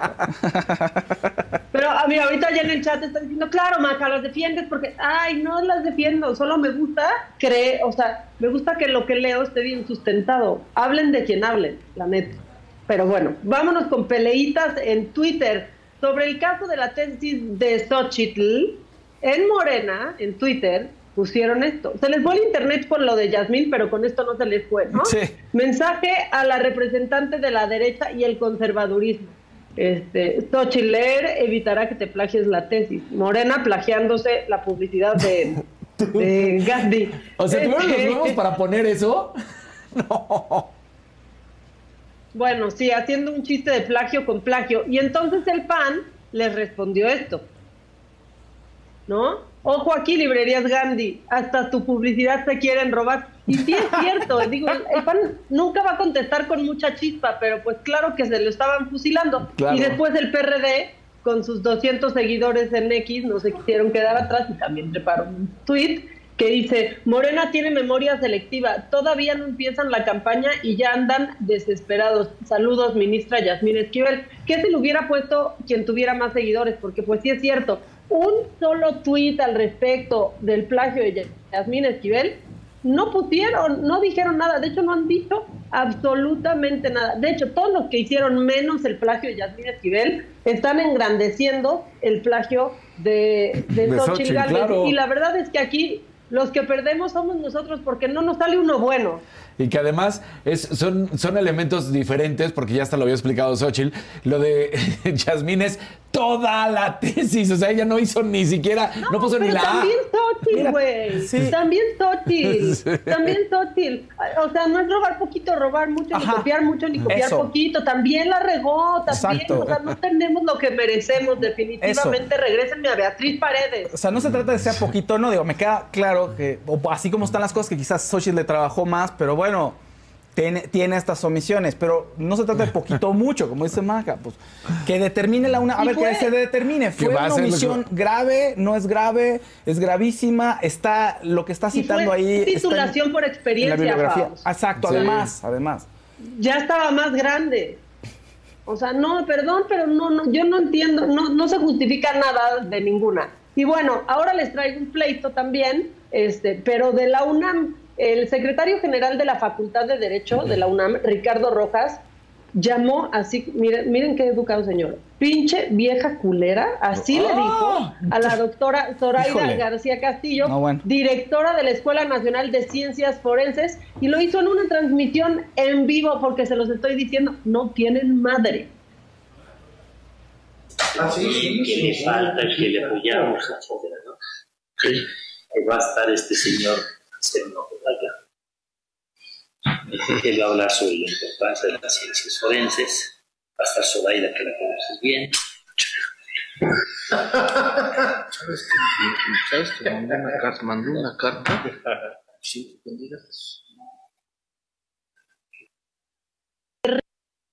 Los descerebrados que tiene junto. ¿Escucharon? ¿Alcanzaron a escuchar? Se pinche vieja culera y Sí. todos, ja, ja, ja, ja, ja, Ja, ja, ja, se ríen como idiotas. Sí. ¿Por qué se ganó este insulto? Bueno, porque ella y 14 directoras más entregaron a la Junta de Gobierno de la UNAM una carta en apoyo a cinco aspirantes a rectoría, entre quienes no está el director de Derecho Raúl Contreras y jefe de este señor, a quien señalan en la carta de no atender una sola de las denuncias por violencia de género.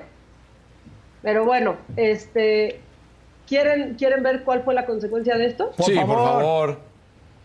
Adelante, por favor. El día de hoy tuve conocimiento de un desafortunado comentario que se realizó el día de ayer en uno de nuestros auditorios. Lo he reiterado desde el inicio de mi gestión al frente de la Facultad de Derecho. Estamos de manera categórica en contra de cualquier acto de violencia contra las mujeres. Pero también somos firmes en que ninguno de esos actos deberá quedar impune. Los comentarios vertidos sobre la doctora Zoraida García no son compartidos por la comunidad de esta facultad ni por mi persona. Ofrezco una disculpa sincera por las afectaciones que este lamentable suceso le han causado. En razón de ello, he decidido cesar de sus funciones de forma inmediata al doctor Ricardo Rojas Arevalo, que hasta el día de hoy fungía como secretario general de esta institución. Adiós, Popo. Ahí. Se fue. Pues se, fue sí. se fue por creer que podía insultar. Era el director de la Facultad de Derecho de la UNAM. Y pues hoy este hombre ya tal vez nos está viendo desde la comodidad de su casa. Pero qué bueno que haya estas consecuencias. O sea, la verdad es que debería Pues ser sí. más seguido y que... Totalmente. No, o sea, No, bueno, ahí. porque normalmente es, ay, no, se sacó de contexto. Ay, era un Sí. momento privado. Ay, siempre hay miles de pretextos y no pasa nada. Me parece que es correcto y la acción, ¿no? No, bastante. O sea, Y ahora, parece martes, porque los voy a seguir haciendo enojar, porque de aquí me los voy a llevar a Hidalgo. No, no. que hubo ahí un cateo, ¿no? Sí, amigos, perdónenme, hubo un cateo en una casa eh, y ahí encontraron drogas y armas y se detuvo a dos personas. Pongan la, la imagen, por favor, y ustedes van a decir, ah, pues, ¿qué tiene, no? Siempre hay un cateo, siempre encuentran drogas y siempre detienen a alguien. Pero, ¿saben por qué nos importa? Porque uno de los detenidos es el diputado local del PT, Edgar Hernández, y está detenido por presunto delito de narcomenudeo. No, Lo que bueno. dicen los medios locales es que está enfrentando tres procesos judiciales de este angelito relacionados con un presunto caso de abuso sexual, uno de los cuales involucra la retención de una mujer durante un mes. Y en el 2021, dos mujeres denunciaron que había intentado abusar de ellas. ¿Saben qué hizo el PT? ¿Qué? Nada. Defenderlo. No. No, adelante, por favor. Lamentablemente muchos gobiernos utilizan a las instituciones para su beneficio y Edgar Hernández Dañú, que es un defensor de la zona del Valle del Mezquital, pues es un adversario político de algunos actores y no sé si realmente se haya actuado de manera legal o estén sembrando algo. Digo, que se hagan las investigaciones, nosotros tenemos la obligación de apoyar y defender a nuestro diputado. De apoyar Díganme ustedes, ¿tiene madre o obligación. no? No, tiene No, madre. ¿Cómo no. dice que las investigaciones no y que van a ser, por favor, ¿de qué estás hablando si los enco- No, no, no. Yo digo que no tiene madre y si tiene ha de tener mucha pena ahorita. Oigan, bueno, Kiko regresó de la ultratumba. Kiko, todavía existe Kiko No. para esto y yo no sé qué pensar. La verdad es que yo no sé qué pensar con, con esto habiendo una crisis migratoria como la que existe. Pues vean lo que trepó Kiko. Ah, viene para acá. Cuidado, que aquí está una glorieta y te vais a tropezar. ¡Ay, cuidado! ¡Ay, una vuelta cayó encima de un carro! Todos quedaron destrozados. ¡Hay que hablar la ambulancia!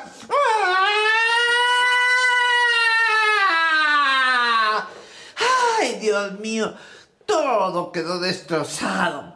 Bueno, pues igual, la chusma de los coyotes siempre te dejan tirado.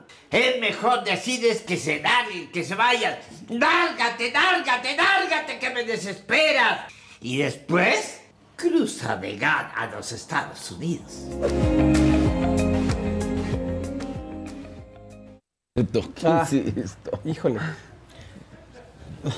Está súper desafortunado, ¿no? Bastante. O sea, claramente forma parte de una campaña, pero, pero pues no está para Kiko, ¿no? Está gravísimo lo que está pasando. Este Ferromex ya tuvo que parar, por ejemplo, actividades porque cada, cada día moría gente arrollada o se caían tratando de llegar, ¿no? Este, desde el sur hasta los Estados Unidos. Que eso también le molestó al presidente, que cómo era posible que detuvieran las actividades.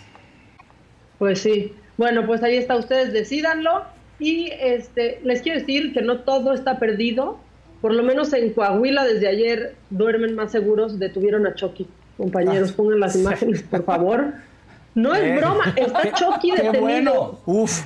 Oh, qué bueno. Ya. Pero, no, qué bueno. O sea, como que O sea. los policías verdaderamente dijeron, no, ¿qué tal que la película era cierta y este güey sí cobra vida? O sea, mejor lo detenemos y lo esposamos. Ya. Ahí está detenido. Sí, ya Pero bien. lo estaba usando, güey, este, no, también, lo estaba usando un cuate para asustar a la gente en la calle co- junto con un cuchillo, pero el cuchillo sí era real. Y pues está bien, detuvieron al hombre, pero pues este, el Chucky, ¿qué culpa? También está detenido y ya enfrentará cargos también.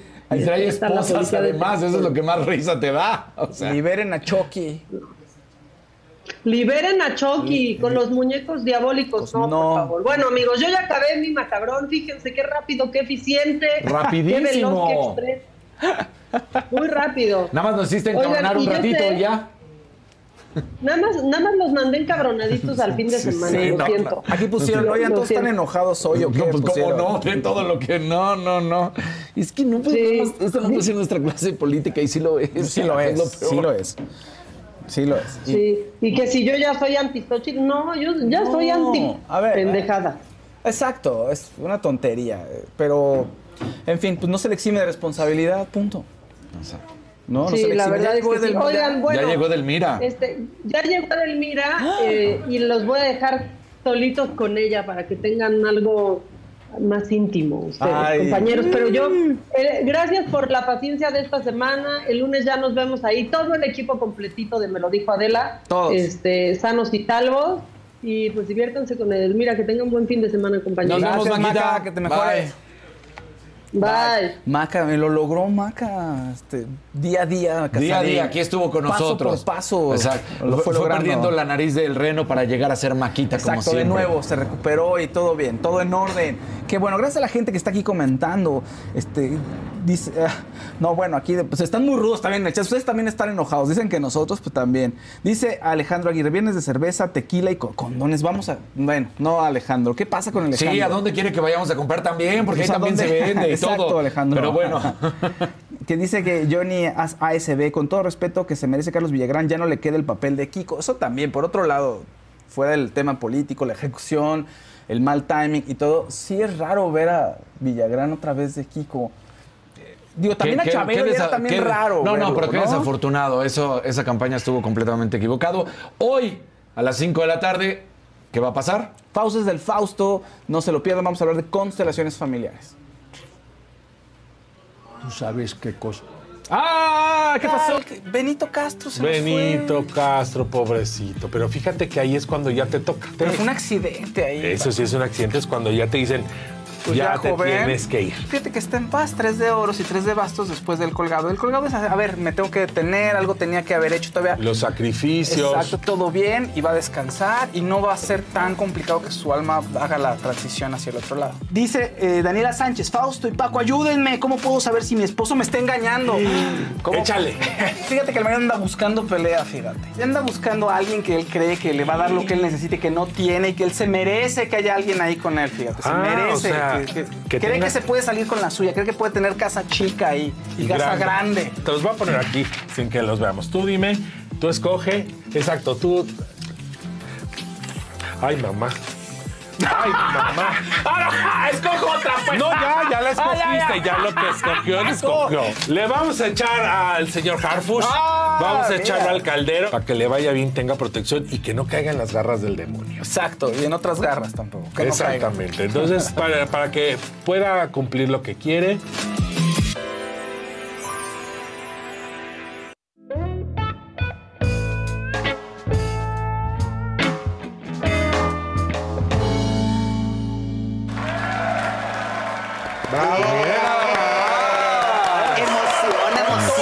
Sí, sí, sí. Hoy, ojalá, ojalá les encargo al, al mundo y al universo que conspire para que hoy toque y se la pasen increíblemente bien. Después de, de que el tema hoy con Faust, pues van a hablar mucho de la, De la constelación. de la constelación, de qué nos precede, cuál es la conducta que nos lleva a seguir repitiendo diferentes cosas que han venido Hay muchos en que la toman familia. la constelación para tener relaciones, ¿no? O sea que sí es muy elegir, importante sí. para. Pero ¿no? además, ¿cómo puedo contactar eh, íntimamente con alguien más si no contacto conmigo? ¿Y dónde viene tu historia?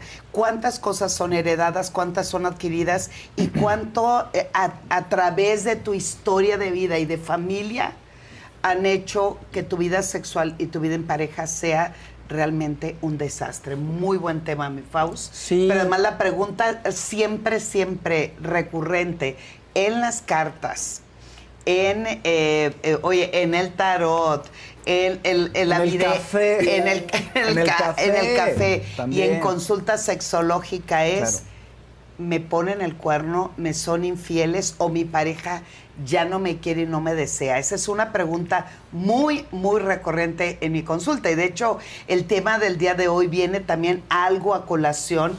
Es cómo me allego, me agarro de sustancias de alcohol para pensar y creer que mi vida sexual va a funcionar espectacularmente bien. Que eso es pésimo, el alcohol es pésimo para eso, ¿no? O sea, te puede emocionar y te puedes sentir así como más galán, pero al final no lo logra. No, bueno, además... Es depresor, es que es depresor. Es Que cuando un- tomas el alcohol, sí.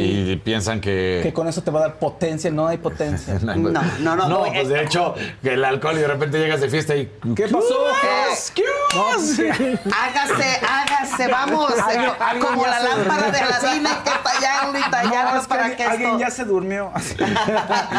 algo salga. No, lo que pasa es que en los Entonces últimos... vienen las clásicas. No, te prometo, a mí nunca me había pasado. No, sé qué pasó, no sé qué pasó, nunca yo toda la noche. Se, se refleja, se refleja la justificación constante y latente de la mayoría de las personas que no pueden aventurarse a hacer y explorar algo totalmente diferente. Lamentablemente la vida sexual siempre está eh, enfocada Sí. a todo lo que es únicamente los genitales, que ese es un gravísimo error. Pensar y creer que sexualidad es un pene erecto y una vulva mojada. Mm, mm, o vulva, vulva, pene, pene. Lo que- da igual. pero, lo que tiene que ver con los genitales. Entonces, vivimos en una sociedad real en nuestro país totalmente falocrática, que significa, dependiendo de, eh, dirían los jóvenes de hoy, cuando me enfrento mucho a las pláticas con jóvenes, es el martillo de Thor que esté fuerte, rozagante. Eso dicen las nuevas generaciones, Sí, el el martillo el el de Thor.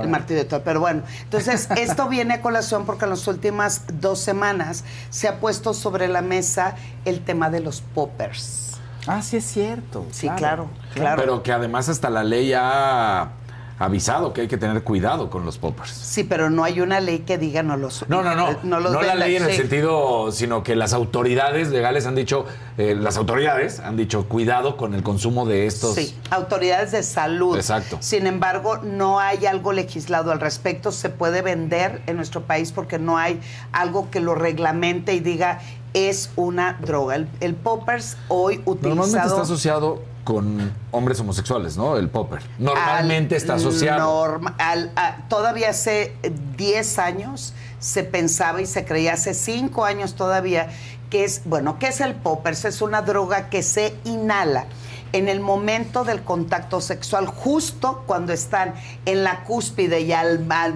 al tiempo en que viene el orgasmo, tomamos y va O para adentro. o sea, es un entonces, bombazo ahí. es un shot impresionante Al corazón. entre dopamina, ah, claro, al corazón. Entonces, muchos piensan que es algo que le viene a dar al orgasmo esa sensación de fuegos artificiales y que la vas a pasar increíblemente bien.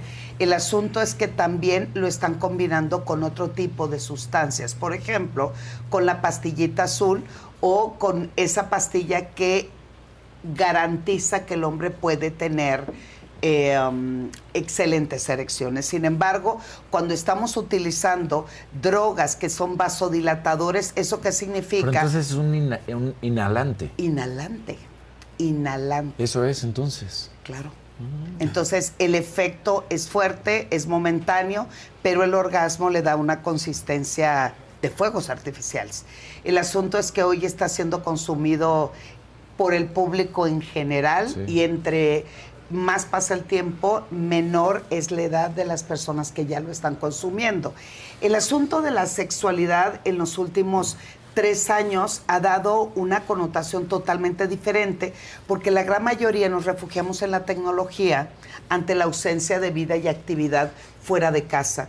Por lo tanto, eso me pone en contacto con buscar eh, cómo vivir la sexualidad, cómo enfrentarme con el menú sexual que hay allá afuera. Entonces, las drogas, el alcohol, entre otras sustancias más, los hongos, pusieron sobre la mesa la posibilidad de poder vivir una sexualidad con opciones de intensidad mucho más fuertes. Hoy los jóvenes están accesando muchísimo a lo que son los poppers para poder sentir que su vida sexual y pertenecer al grupo que dice que hay que sentir chido, padre, intenso, fuerte y totalmente multiorgásmico. Vamos, vamos por orden. Lo primero, se piensa y se cree que cuando consumes alcohol estás happy birthday to you en tu mejor momento, eh, te desinhibe, te hace hacer cosas que no te Que atreves estás a hacer. que estás- Exacto, Vamos a empezar con la respuesta sexual humana. ¿Cuál es la respuesta sexual humana? Es como así, una montañita sube y baja y ahí está. Cuando vemos el electrocardiograma para medir el corazón y el cerebro, la, la manera de medirlo es así, ti, ti, ti, ti, ti, ti, ti, ti. Ok. Sí. En términos sexuales, la manera en que medimos la respuesta sexual humana es justo como una herradura, como una montaña. Bueno, al inicio de esa montaña, para poder decir, vamos con todo, quiero, Juegue. quiero, qui- exacto, quiero contactarme, la quiero pasar bomba, lo primero que está es el deseo. Es lo primero. El deseo es vital para conectar, para em, invitarte a estar presente, a sentir y a experimentar. Después viene, vamos subiendo la herradura, está la excitación. Ahí aparece el el, el, oye, el temperamento, el sí quiero, vamos con todo, cooperamos, vamos jugando, ojo. Aquí decimos, no importa si tu acto o evento sexual empiece con deseo o excitación siempre y cuando estén los dos al mismo tiempo. ¿A qué me refiero? Por ejemplo, tú puedes estar haciendo hotcakes en tu casa, ¿no? Estás haciendo hotcakes, por allá es tu niño, por allá le estás dando la mamila y es- estás concentrado en tres cosas al mismo tiempo y en eso llega tu pareja por la parte de atrás y sabe que te súper mega encanta, te raya, excita que te muerdan el cuello. Entonces llega, te muerde el cuello y tú así de... y volteas a ver a esa persona, hay risa de complicidad y ahí primero me excitan y luego nace el deseo. Entonces por eso decimos, no importa si es el deseo o la excitación, siempre y cuando los dos vayan tomados de la Dejar los mano. hotcakes y... Exacto, exacto. Deja los hotcakes. Y los Oye, chamacos y O todo. los hotcakes los ponemos acá, nos cacheteamos, No, nos no chamacos, dijiste que estaban los chamacos presentes. No, me llevo los hotcakes a otro espacio, a otro, a otro lugar y en otro momento. Entonces vamos subiendo la cúspide, la herradura, ¿no? Acá encontramos algo que se llama meseta. La meseta es toda la parte fisiológica, todo es el pene se erectó, la vulva se mojó, este, eh, se erizó la piel, rubor sexual, taquicardia, sudoración, toda la parte física de manifestación donde el deseo, la excitación, ahora mi cuerpo está respondiendo. ¿Hasta ahí vamos bien? Bien. Y vamos hasta arriba de la cúspide, que es el orgasmo. Y luego cuando venimos en caída viene la resolución, que es cuando tu cuerpo regresa otra vez a como estaba anteriormente. Deja de ver taquicardia, deja de ver sudoración, de, ok, bueno. Y el denominado clímax, eso está arriba. justo previo antes de... arriba. ¿Ok? Y luego ya cuando caemos en resolución, sigue un espacio que se llama periodo refractario. Es el tiempo que cada persona se toma en terminar un evento sexual para iniciar el otro. En el caso de los hombres, las mujeres no tenemos ese periodo refractario. Podemos continuar, continuar siempre cuando estemos estimuladas, excitadas, deseadas y el juego me dé para seguir estando intensamente En ligada al caso del momento. hombre cuando es un adolescente, 30 segundos. Mano, oye, exacto, sí sabes, mijo. Antes de los 30 años, No, bueno. el tiempo promedio para recuperarse y volver a empezar es de 20 minutos, media hora. Antes de los estás 40, lista, después. pues eh, yo conozco gente que tarda como tres meses, más o menos. Este, Sí, de- depende mucho. Las bueno, cosas entonces, cambian, las cosas eso, cambian. porque Las cosas cambian. ya no eres el mismo. Ya no eres el mismo. A los, no, a los 20 sí, Pero- me pero, tomé media de tequila y no pasa nada y no se duerme nadie, fíjense. Pero Y esa es la parte física, hay que Sí, ver la parte emocional y la parte mental. Recuerden que el órgano sexual más grande de nuestro cuerpo es el cerebro. Sí. Entonces, esa, eh, todo esto que les acabo de explicar es la respuesta sexual humana. El problema es que cuando hay alcohol, cuando hay marihuana, cuando hay cualquier sustancia, hongos, etcétera, etcétera, esa respuesta sexual se ve totalmente afectada. Puede que tengas deseo, pero que no te excites del todo. Puede que te excites, pero que no tengas erección.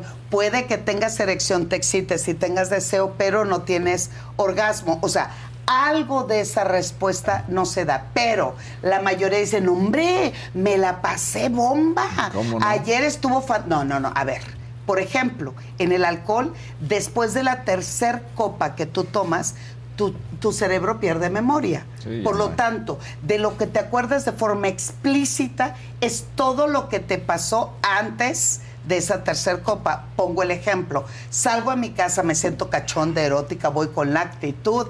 eh, eh, llega mi pareja, me toma de la mano, llegamos al antro, me da el primer beso, me, nos medios cachondeamos ahí en la, en, la mesa. Llegan los amigos, voy al baño, me acompaña y en, en la- en el acompañamiento me toma eh, de la cintura, me agarra un poco más, me da otro tremendo beso y luego salgo y empezamos a bailar. Sí, sí, no, cachondeando, sí, no, sí. De eso me acuerdo perfectamente bien.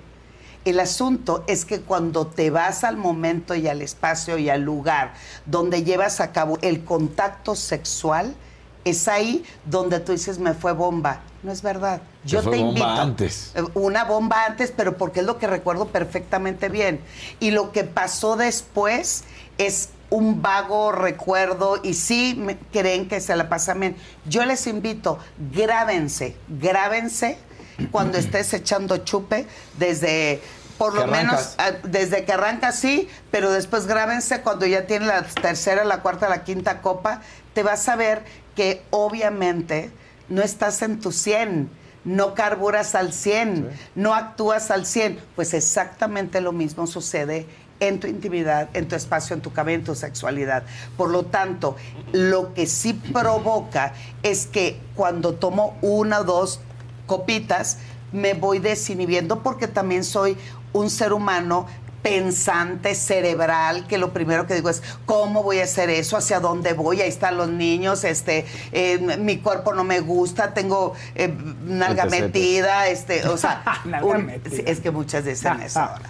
Eh, este, no, no, no tengo el cuerpo indicado, ¿qué va a decir? ¿De dónde lo sacaste? Entonces, cuando me voy desinhibiendo, esas situaciones que obstruyen mi sentir, mi, mi vivir y mi contacto hacia el placer se ven totalmente bloqueados porque tu pensamiento, que repito, es el órgano sexual más grande, dice, pues no, fíjate que no, no vamos. Aquí lo importante sería, es, pregúntenos, escríbanos o, o díganos algo de algo que les haya sucedido chupe o de la otra cosa, porque me dicen, Ahora, dime una cosa. En el uso continuo de las personas que estén consumiendo esto, ¿llegas a tener alguna afectación después? O sea, ya necesitas utilizar el popper para poder cumplir, Exacto. porque si no, pues ya no lo haces. Muy bueno, que- querido, te adelantaste. Fíjate qué bárbaro, qué mesa tengo el día de hoy. Que no digas que El problema es eso, que nos agarramos, yo le llamo muletilla, pensando que el mejor sexo que yo tengo es cuando tomo, que el mejor sexo es cuando inhalo o consumo algo más, o que no voy a sentir. O sea, un método exterior, tú dices que es- realmente no es ahí la clave. Ahí no está la clave. No, la clave, la- o sea, si lo quieren experimentar como tal, todo es válido en esta vida siempre y cuando no perdamos el foco importante. Para que tengan una idea, en, los, en las eh, civilizaciones del suroeste del país, en la, en la cultura, en, las, en los grupos indígenas del suroeste de nuestro país, había, eh, sobre todo la parte de, de Tabasco, Campeche, un grupo indígena que decía, es importante enseñarle a los jóvenes cómo contactar con la divinidad y cómo contactar con el ser supremo. Entonces hacían reuniones o eventos dirigidos por un chamán donde utilizaban bebidas que contenían hongos o alguna sustancia alucinógena, donde consumían los jóvenes y el chamán los llevaba de la mano ante esa experiencia. Después de que pasaba el evento, se reunían, decían, ¿qué fue lo que viste? No, pues contacté el universo, que vi las estrellas, que vi a la, la, la, la. Entonces el chamán decía, muy bien, ya contactaste y te diste cuenta hacia dónde te puede llevar una experiencia aquí y acá y te conecta con un ser supremo. Ahora tienes toda una vida para encontrar ese mismo camino sin una sustancia. Eso es algo muy bueno lo que acabas de decir, porque mucha gente siente que la parte chamánica hay que estarla repitiendo con el uso de sustancias. Y no es cierto, también Carlos Castaneda lo dice en el libro. A ver, esto es nada más para conectarte, porque si traes ahí algún bloqueo, pues te ayuda. Exacto. Pero no es algo que, no es algo que recomiende que debas usar. O sea, al contrario, si la puedes no usar, mucho mejor. Y eso lo dicen en los libros de chamanes. Así es. y eso es bueno. lo que se está trabajando también de forma terapéutica, los psicotrópicos que tienen que ser con personas especialistas, que personas que te lleven de la mano tu salud mental para poder contactar con mucho de lo que son bloqueos en nuestra vida. Sin embargo, no es recomendable, cada quien haga de verdad con su vida, su cuerpo y su sexualidad lo que se le plazca, pero no nos engañemos y no tomemos como si ese elemento fuera lo más importante para que yo pueda contactar.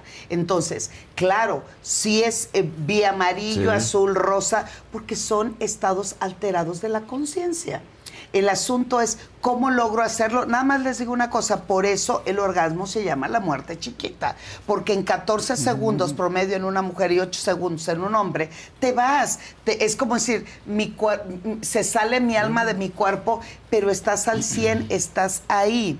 Entonces, esto es parte de la práctica importante que lo tomen en cuenta porque son situaciones que engañan a tu cerebro y más cuando estás en una situación de depresión, ansiedad, baja autoestima y crees que eso es el elemento clave para que tú puedas contactar con el verdadero placer.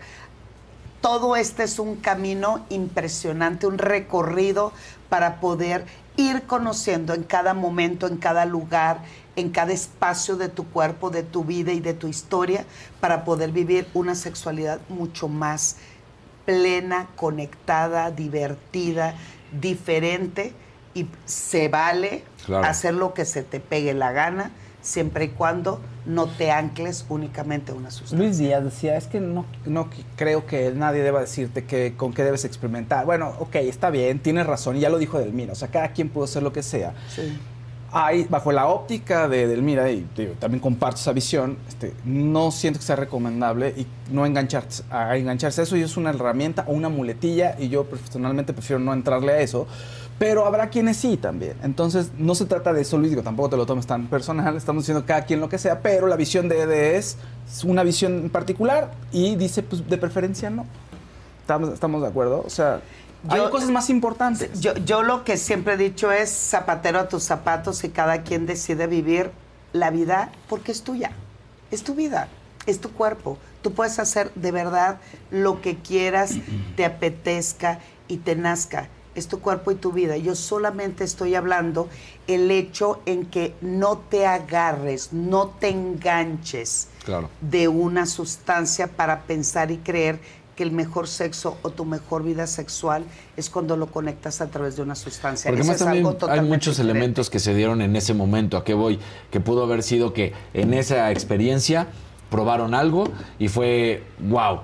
Pero la siguiente experiencia prueban y ya no es lo mismo y como que siempre quieren buscar repetir eso y no se va a volver a dar porque fue eh, muchas razones que pudieron haber sido las que llevaron a ese momento. Sí, ¿no? y además, en ese momento y con esa sustancia, no hay nada que repita eso. ¿Por qué? Porque es real, ahí estás. Es un estado alterado que no lo vas a repetir en tu vida cotidiana. El asunto es qué pasa después de eso. Hablas con tu pareja, tienes buena comunicación con ella. Es que el asunto, eh, eh, tuve unos eh, clientes, pacientes, que literal, como perros y gatos, siempre pero cuando iban, y, además ellos iban hasta el Brasil y se in- introducían al Amazonas porque ahí había unas ceremonias fantásticas, lo cual le doy el valor absoluto a todos los que trabajan con la energía, sea como sea. Pero saliendo de los, eh, decían, es que ahí me conecté con mi pareja, ahí encontré la forma de hablar y la, la, la. Sí, pero regresaban a México y otra vez la dinámica de, de- de toxicidad, de mala comunicación. Entonces, dicen por ahí que ni tanto que quema el santo, ni tanto que no lo alumbre.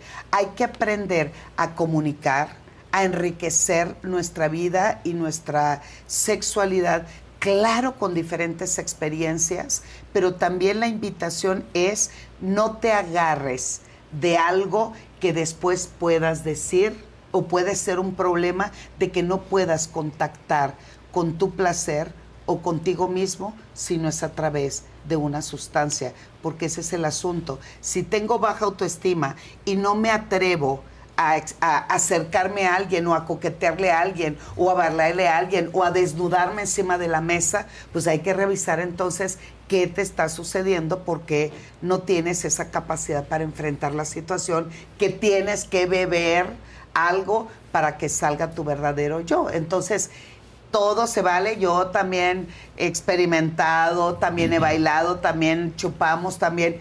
Pero aquí el asunto es que no te pierdas en el camino. Dice Fabi Ramírez dice que tenía un ex que no podía llegar al orgasmo sin la sustancia, o sea que tenía necesitaba alguna sustancia porque se volvió adicto a ella y ya no lo disfrutaba si no estaba la sustancia. Lo que pasa es que seguramente era un hombre sumamente controlador y eh, eh, es que hay que ver la historia, pero así es, así es. O hay otros que dicen, el mejor sexo, si no fumo un cigarrito, pues nomás no conecto y nomás no doy. Es, todo tiene que ver con personas o muy contenidas o muy controladoras o con un problema de seguridad o de autoestima. José Luis de Rivera dice, solo son alternativas como los juguetes. Exacto. Es, es- es- yo le, como les he dicho mucho, es parte del buffet sexual de tu vida. Tú puedes elegir lo que tú quieras. El asunto aquí es que tengan mucho cuidado porque estas sustancias generan adicción. Pues ahí está, muchas gracias. Muchas preguntas esta la gente Muchísimas está- preguntas. Que hay, mucha qué bueno. pregunta, El mucha colesterol. pregunta. Que si la gente, sé que si la gente se pelea mucho en la vida cotidiana, en el sexo son súper compatibles. Dice que es pregunta. O sea que muchas veces las parejas que son muy tóxicas y se pelean horrible, de pronto en el sexo es maravilloso, con Sí, tanta oye, toxicidad. Y, y buen punto. Ahí les también va. es una adicción, esa. Exacto. A ver, si no puedo tener una buena comunicación de pareja, utilizamos la adrenalina y la dopamina de la discusión para entrar con toda la injundia en la relación de pareja. Eso también es una parafilia o una expresión del comportamiento sexual, que necesito estar enojado y molesto para que el momento del contacto sexual sea sumamente placentero y muchas parejas solamente las detiene el seguir unidos cuando el contacto sexual se da y dicen, es que en la cama somos fantásticos, sí, pero la cama cuánto te dura el contacto sexual? Media hora, 15 minutos, 10 minutos, pero les restan 23 horas de convivencia. muy bien, pues muy bien. Gracias a la gente que estuvo aquí participando. Daniel, no sé si tenías algo más que decir. No, no, ¿Todo bien? no. Todo bien. Tú, tú dinos, jefaos. Todo Tú está- no, no, todo bien, Mira, todo dice bien. Guillermo Vázquez, si la satisfacción sexual es lo más importante en tu vida, estás jodido. Yo creo que lo ve de una manera equivocada. No estoy hablando de satisfacción sexual, estamos hablando de la manera en que transitas con tu vida, tus emociones. Otra vez, todo tiene que ver con cuál es tu prioridad. Si la satisfacción sexual se vuelve tu fuerte, tu manía, tu necesidad primordial en la vida, pues también hay que trabajarlo porque hay que revisar otras cosas de la vida, pero son complementos. Si tú tienes una buena satisfacción sexual, lo que sucede es que el siguiente día amaneces mucho más creativo, mucho más efectivo, mucho más energético y mucho amor hacia ti mismo. Esa es una realidad. Muy bien, pues con, eso nos quedamos. Muchas gracias. Gracias. Muchísimas gracias. El próximo viernes aquí te vemos. Aquí estamos, Perfecto. presentes, presentes. Faust. Gracias, Dani. Gracias, Dani. Gracias, gracias a todos. Y nos vemos. Gracias a ustedes y a Maquita. Y nos vemos el Ay, lunes, sí. todo equipo completo. Todo el equipo completo a Ah. las 9 de la mañana estaremos. Importantísimo. Este 12 de octubre estaré en Mérida dando una conferencia Redes. en Altozano. Búsquenme arroba sexualmente Edel, Instagram y Twitter y Facebook edelmira.mastersex. Y bueno, pues ya estamos listos, nos vemos. Y no se les olvide, 5 de la tarde, las Pausa. pausas del Fausto. Así Exacto, que constelaciones familiares. Nos vemos.